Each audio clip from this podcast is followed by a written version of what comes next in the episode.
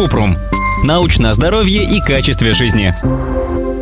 Работает ли промывание миндалин аппаратом Тензилор? Кратко. Эффективность аппарата Тензилор неизвестна. Это прибор российского производства, и нет достоверных исследований, которые подтверждают, что он помогает. При воспалении миндалин лучше обратиться к отоларингологу. Он проведет обследование и назначит лечение. Если тензилит вызван бактериальной инфекцией, врач выпишет курс антибиотиков.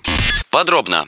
Аппарат Тензилор напоминает ирригатор для зубов. Он промывает миндалины, а еще действует ультразвуком. В России промывание миндалин Тензилором предлагают в частных клиниках, но в официальных клинических рекомендациях по лечению тензилита такой процедуры нет. Камни из лакун миндалин также не рекомендуют промывать ирригатором, поскольку это может протолкнуть камень еще глубже в ткань миндалин.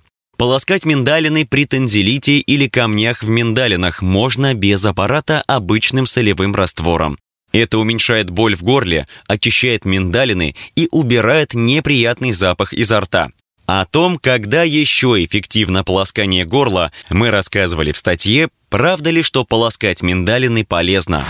Ссылки на источники в описании подкаста. Подписывайтесь на подкаст Купрум, ставьте звездочки, оставляйте комментарии и заглядывайте на наш сайт kuprum.media. Еще больше проверенной медицины в нашем подкасте без шапки. Врачи и ученые, которым мы доверяем, отвечают на самые каверзные вопросы о здоровье. До встречи!